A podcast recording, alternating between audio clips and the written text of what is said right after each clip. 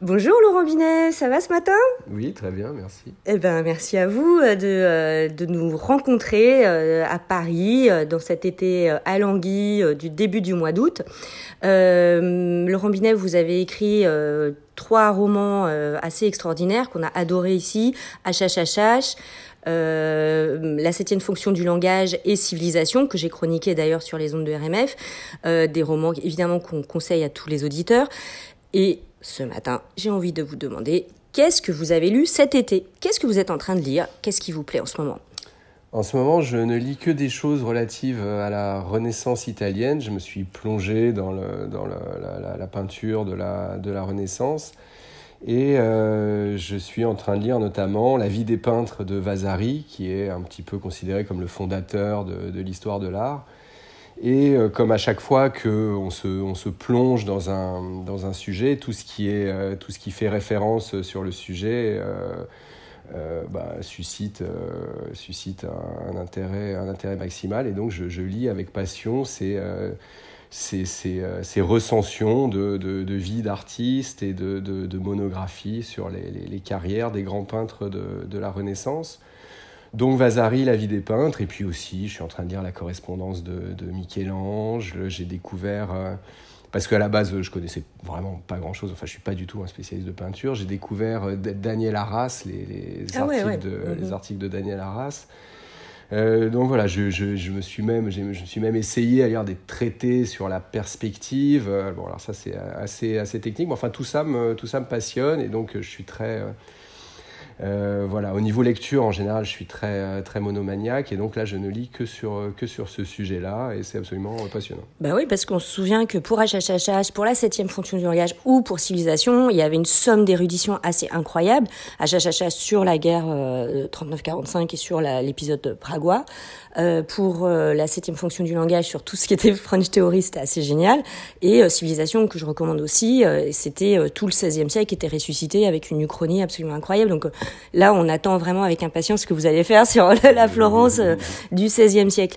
là, j'ai une question un peu plus générale. C'est quoi finalement les, les livres que vous placez au-dessus de tout et que vous pourriez conseiller à nos auditeurs qui ne connaisseraient pas? Au-dessus de tout, alors bon, la, la, la liste, euh, la liste serait, euh, serait très grosse. Hein. Eh ouais, c'est une question un petit peu piège, hein, évidemment. Mais euh, si je si je pouvais si je pouvais donner un conseil, ce serait un écrivain uruguayen que j'ai découvert il y a quelques années qui s'appelle Eduardo Galeano, qui a vraiment été un, un très très grand un très grand choc pour moi, enfin un un, plaisir immense de découvrir cette donc cet écrivain sud sud-américain qui a les, caractéristiques que j'aime chez les, chez les Sud-Américains. Bon, voilà, c'est toujours plus ou moins euh, euh affilié au réalisme magique, qui, euh, qui, qui, a écrit des livres euh, euh bon, sur, son, sur son continent, des, livres, des livres politiques, des livres actuels, mais le, le, le, livre qui m'avait vraiment euh, bouleversé. C'est, figurez-vous que c'est un livre euh, édité par un éditeur canadien euh, qui s'appelle Lux, je crois. Mmh, ouais. Qui s'appelle Mémoire du feu, Memoria del Fuego. Qui, est un, qui est une espèce de, de, chronique de toute l'histoire de l'Amérique latine, en partant des précolombiens jusqu'à Allende. En gros, il, a, il avait terminé le livre dans les années 70.